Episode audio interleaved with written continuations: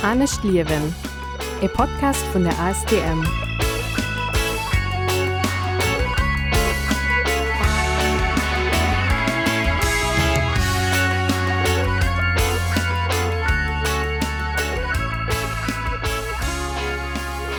Willkommen bei Anne Stierwin, dem Podcast von ASTM und zum Arbeitsmarkt Klimabündnis Letzteburg an Radio ARA. Mein Name ist Cedric Reichel.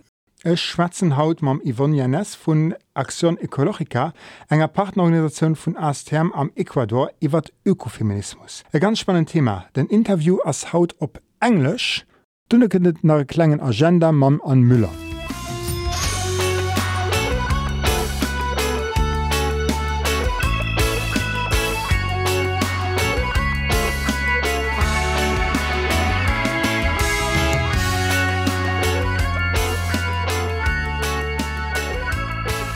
Okay.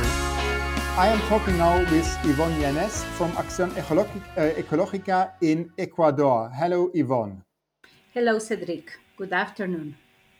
Could you first tell us where you are located currently? Uh, I live in Ecuador, in Quito, that is the capital city. Yes. Um, you are one of the co-founders of Acción Ecológica, uh, one of the partners of ASTM. Uh, could you explain us a little bit uh, what is the aim of Acción Ecológica? Well, Acción Ecológica is an environmental organization and uh, was created more than 30 years ago. And we started with a group of women. Um, of us, uh, we were studying biology. And uh, we started very soon to understand that the environmental problems are totally linked not with the question of technologies uh, or with um, decisions taken uh, in the government, but uh, it has to do with the, the, structures, with policies, and most of over with the struggle of the local communities to defend their territories. Um, now, for two years, you are partner of ASTM. What does it mean to you uh, for you to be partner of ASTM and how does the partnership look like?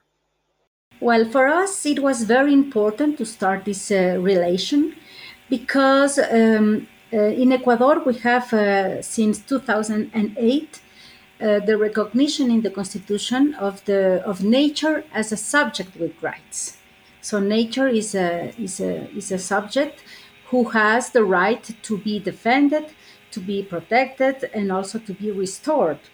So this um, the support uh, of ASTM is very important because we can really put uh, a lot of effort uh, in this issue uh, regarding the idea to develop um, training program with organization about what is uh, uh, what we are talking about when we talk about rights of nature and also to continue working with the local communities because uh, rights of nature, even it comes from a, let's say, Western um, way of thinking as, as rights, uh, uh, we have a lot of commonalities with the indigenous people's way of thinking and the philosophy of the Andean indigenous peoples that understand that nature is La Pachamama, nature is where the life is being reproduced, and also where um, nature is also the place where all the cultures are in completely relation with what we call in from western point of view nature. I mean the plants the river the spirits the rocks everything.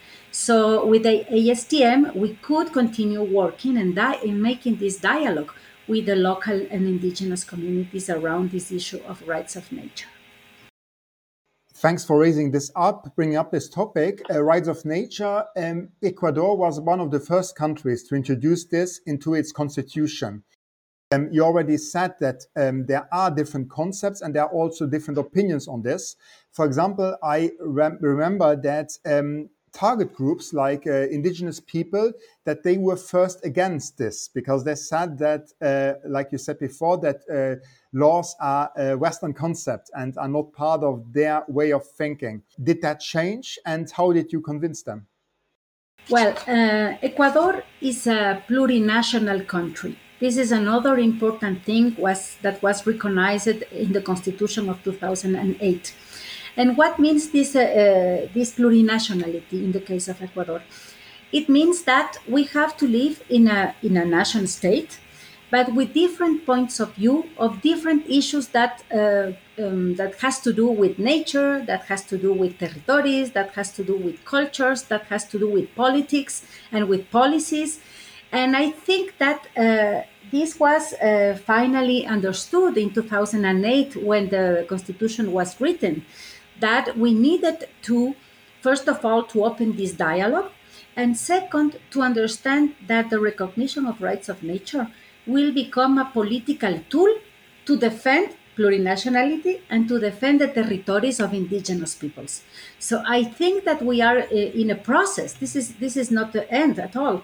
We are in the process to continue talking in the in the in the context of this plurinationality that involved not only indigenous peoples, involved also uh, black uh, communities, involved mestizos communities, involved different uh, groups of indigenous peoples, in fact, because we have several nationalities with different languages and different um, ways to understand the territory as an entity where life is being reproduced together with all, with all that uh, involves uh, and with all uh, its contents as a territory itself.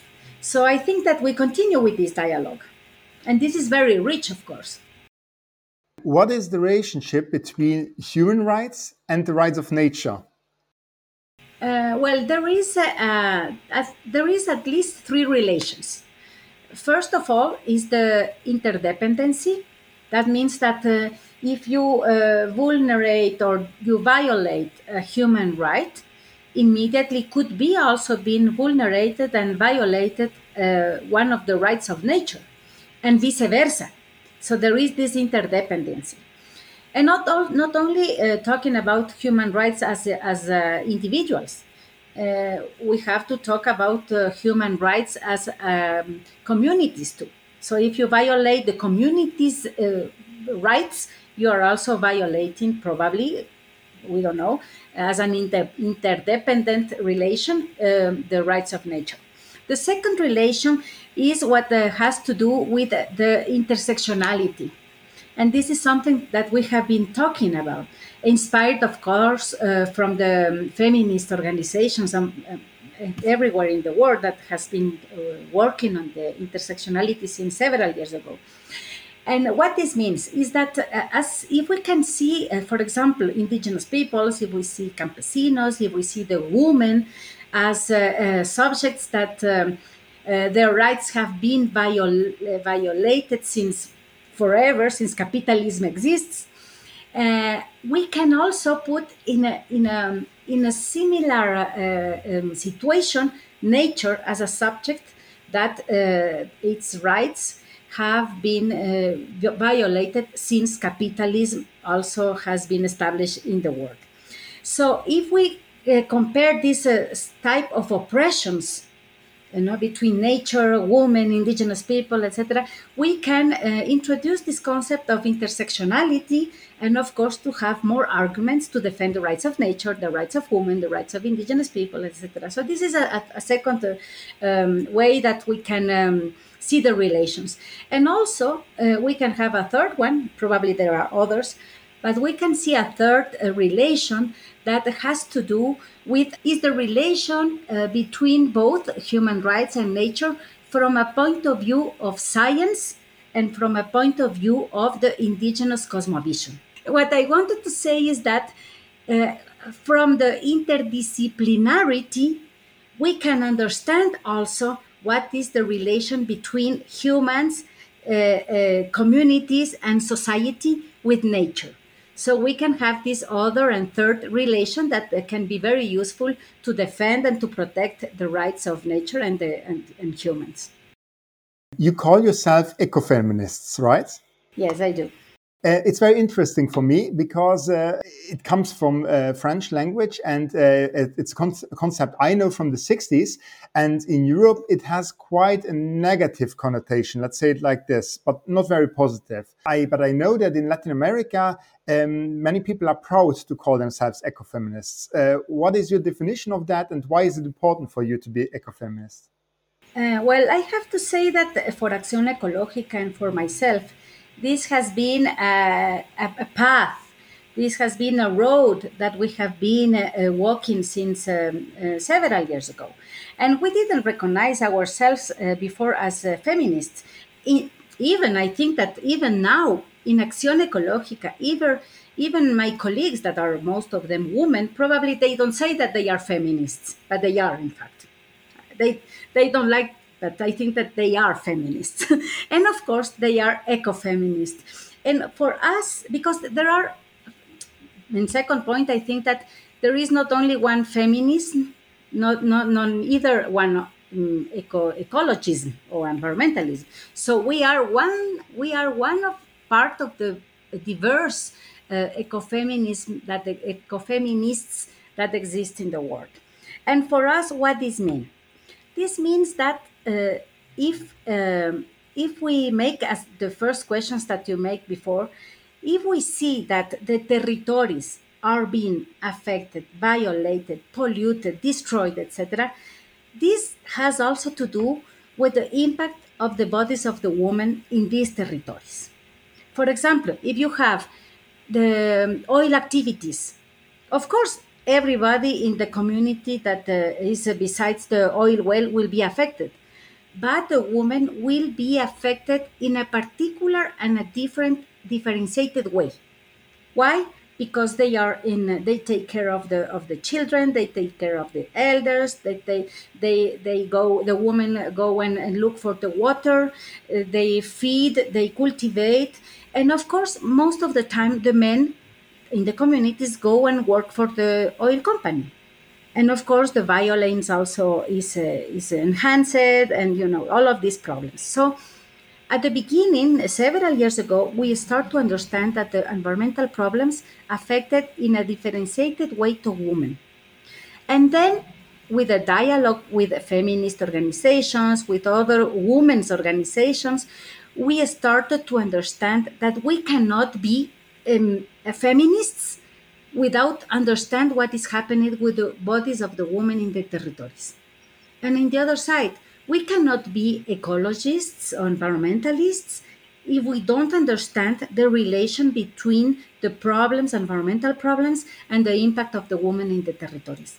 So I think that we start to understand this relation uh, around three things the differentiated impact around the role of the woman in, in, the, in care activities, and the third, the role of the woman in the defense of the territory and and to um, put um, in the in the arena of the discussion uh, alternatives to this development that is causing so much problem in their territories.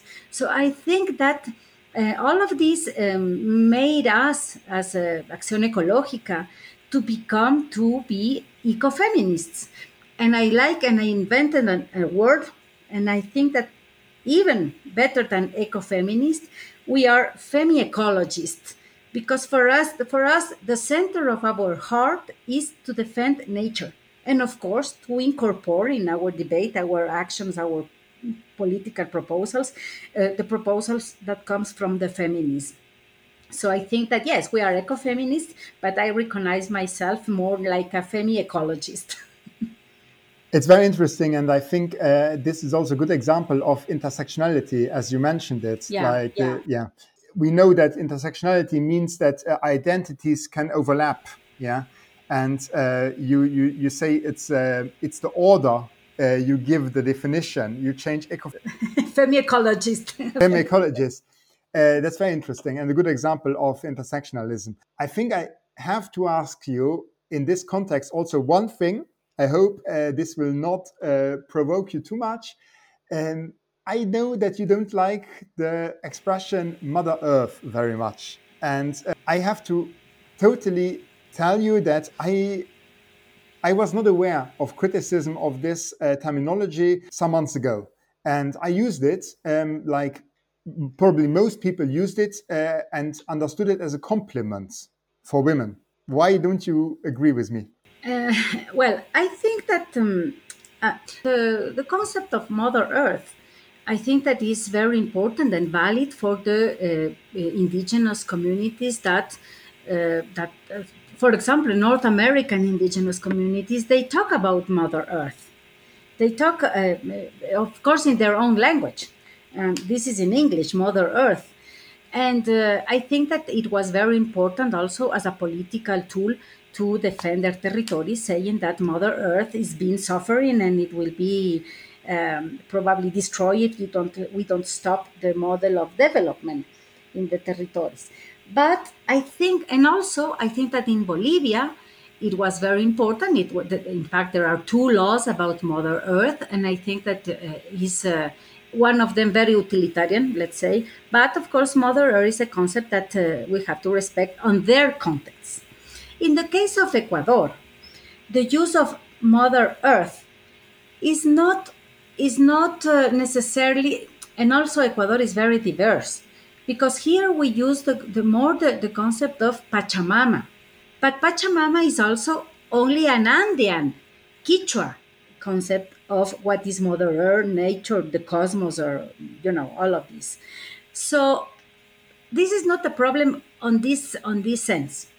The problem, and for the femi ecologists like me, is like is that um, it's like a for me, this is a personal opinion, is like a sort of feminization of the territories, like a feminization of nature. And what could be mean that nature is is a like a, a, reproductive the reproductive task of nature you know is like woman why women should be seen as a reproductive entity. Uh, also this idea that yes the, the nature as a feminization using the term of mother earth is to say yes nature is so pure.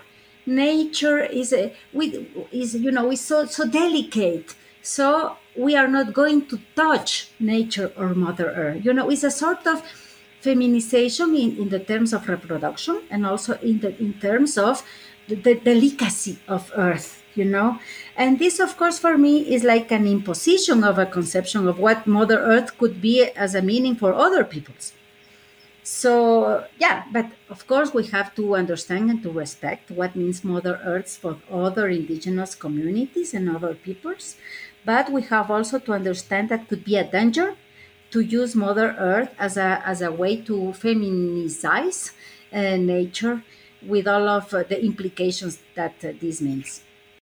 Yeah, the way I understand your argumentation is that you say that there are many associations which Mother Earth raises, which we also uh, associate with women and uh, the way we treat women in our patriarchal society. Yes and pure woman, you know, purity, you know, untouchable, which is also the dream of the uh, conservationist organizations.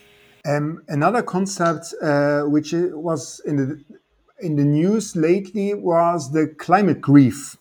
Um, there was also a movie about it saying that women are much more activists uh, for uh, in Fridays for Futures, in Youth for Climate, um, it's mostly women who are the drivers, the motors of the fight against climate change. Even so, men are the motor of climate change. Uh, well, I think that um, this has to do with, uh, I mean, this has to do, it's not because we are this is another thing. It's not because we are more sensitive, we are more, you know, preoccupied by nature because we are more spiritual. Nothing to do with that. With that, I really think that, for example, in Ecuador, who are fighting in the first line against, um, for example, uh, mining or oil activities are women. It's not because they are more sensitive or whatever, it's because they feel in their bodies the impact in a more different and in a more strong way uh, the impacts of mining activities, oil activities, etc. So I think that this is one case. In the case of the of the um, uh, environmental organizations, for example, I think that th- there is this uh, um, how do you say this confluence of many many uh, leftist women that have been thinking about this idea of patriarchy and has to do directly with oil capitalism, with mining capitalism. So is also a question to understand this relation between the bodies and the territories together with the extractivism, with oil activities, with mining activities, with capitalism in general. So I think that is more like a political position instead of to be more sensitive, you know, more spiritual or these these things. Of course, I think that is more a question of to feel the impacts in the bodies and also to understand the relations between patriarchy and cap- uh, uh, capitalism. Can you give us an example of one of your projects you're currently working on? We have uh, several uh, projects, but we have one that I like a lot that has to do with precisely that it's very recent, in fact, to work with indigenous women uh, in the southern part of Ecuador. In this part, in the Amazonia, in this part, there is no oil activities.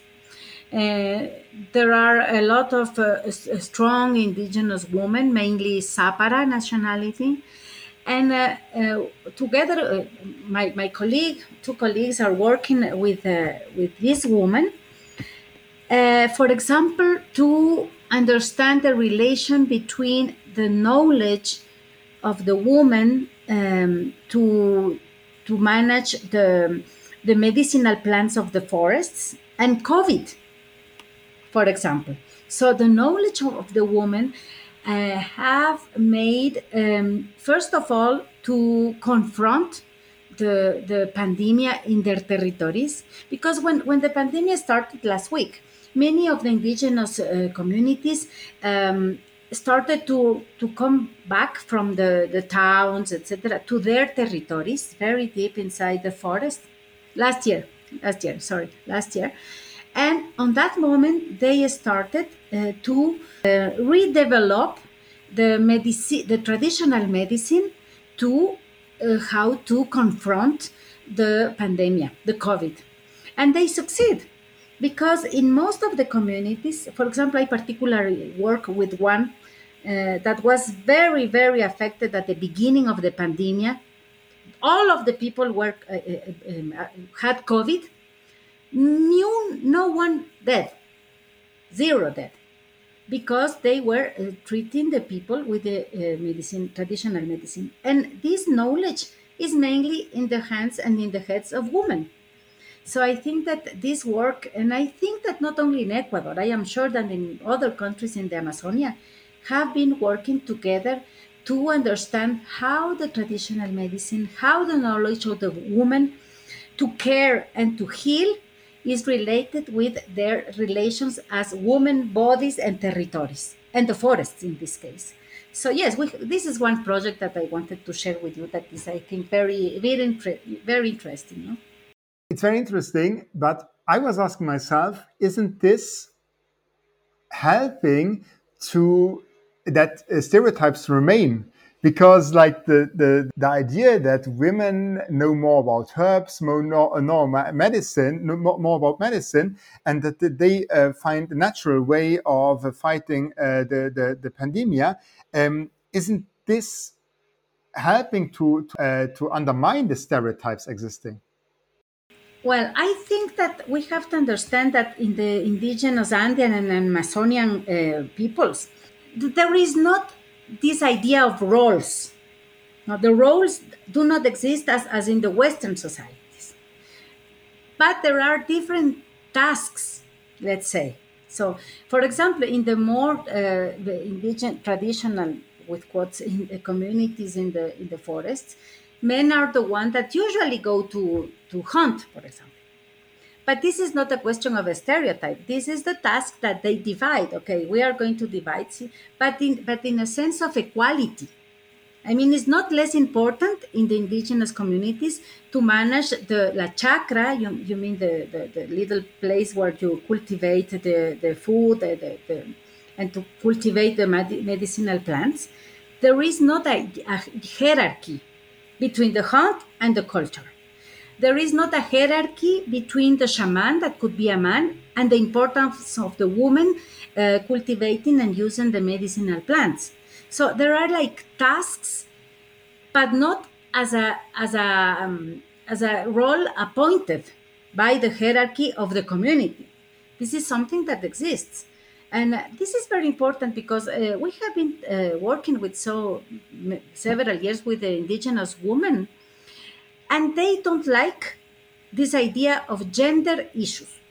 You know, this idea of gender uh, equality, the gender, you know, because, and this is something that the, the feminist uh, organizations in, in the cities or the Western feminist organizations should understand that is not the questions that yes we have to impose here in this community gender equality. And the woman should go to hunt and the men should do the chakra and cultivate the medicinal plants. This is something that is not applied at all in the reality of the indigenous communities.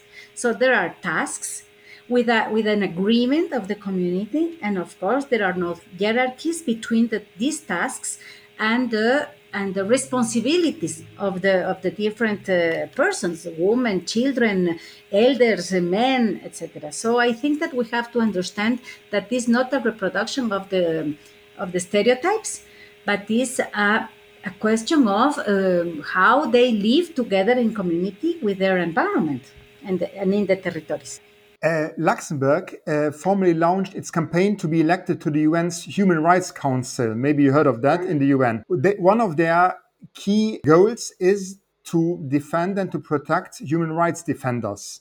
How do you see the situation of human rights defenders currently in Latin America? Did it deteriorate over the last years, or um, is there no significant change? No, I think that in general in Latin America is a very dangerous uh, situation for the defenders of uh, nature and human rights. Uh, if you see the, the, the, data in Latin America, there are hundreds of defenders of, uh, of the rights uh, being killed, not only repressed, but killed. And of course, there are countries that are worse than others, like Colombia, of course, Brazil, Mexico, certainly. But in general, I think that um, in America Latina, uh, the, the human rights organizations uh, had created a network of, uh, of, um, of support uh, with other uh, human rights organizations in the world. You know? So this is this is something that uh, allow us to denounce, to have um, uh, urgent actions uh, uh, to, for the defenders, etc. So I think that it's very important that the organizations in other continents remain very alert of what is happening in America Latina. And of course, with the changes of governments, uh, sometimes with this uh, horrible, like Bolsonaro, or the deepening of the right wing um, in, in, Colombia, or uh, the changes in different countries. So I think that we have to be um, continuously aware and supporting, and also to denouncing what is happening in other in our countries. But what is uh, more important is to probably we, I can finish with this idea is that the most important is to understand that when we call that human that the human rights defenders in fact in america latina most of the time these defenders are not only defending human rights most of the time they are people that are struggling against a, a hydroelectrical dam against tree plantations, against oil activities, against mining activities. So they are uh, nature rights defenders too. So we have to understand this, and of course, this this also expand the possibility to support them because we can create alliances between the human rights organizations and, of course, the uh, organizations that work on environmental issues, and of course, that works with indigenous peoples, with women, etc. So I think that we have to understand that the defenders in the case of America Latina is a defense of the territories and, of course, the defense of the human rights and the collective rights of the communities. That's a very beautiful word to conclude. Thanks a lot, Yvonne. Thank you, Cedric. And uh, uh, best wishes to uh, Ecuador. I hope the transition in government will uh, go smoothly. Let's see. Thank you very much and goodbye for all the people that is listening this program.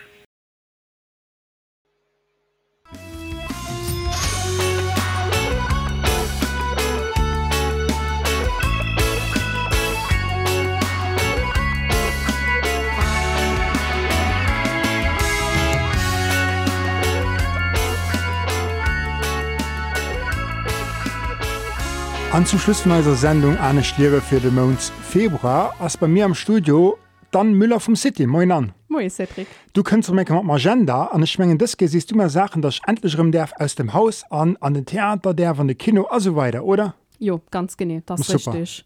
Jo äh, mir hun da wirklich so drei Evenementer die in Kanada Präsenz man an da fenke mir äh, fenke mir gleich un mat der WordPress Fotoexposition am äh, am Neumünster. Ich mengen WordPress Foto als all Leute e begraf.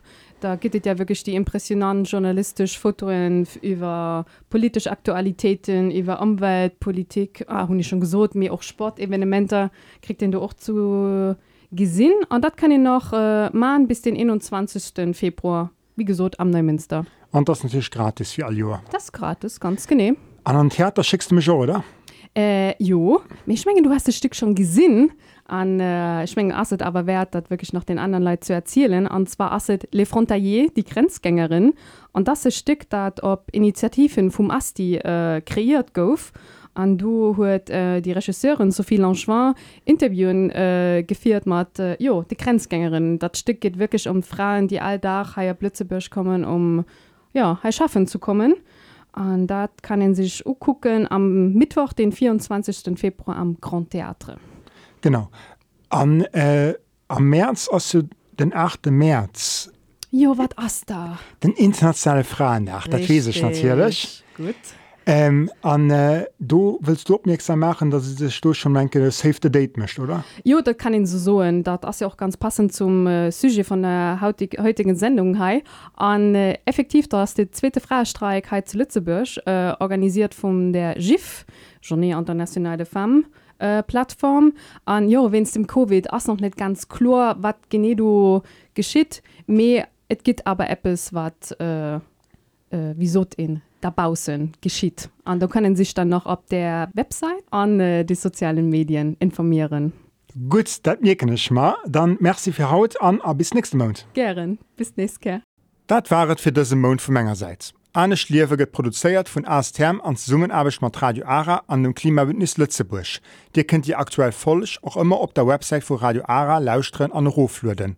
ASTM findet ihr auch auf Facebook und Instagram und natürlich an astm.lu. Frohen und Kommentare zur aktuellen Sendung könnt ihr gerne richten und podcast.astm.lu. Mein Name ist Cedric Reichel, merci fürs Nullauschen und bis die nächste Kehr. Und denkt drunter, think global, act local.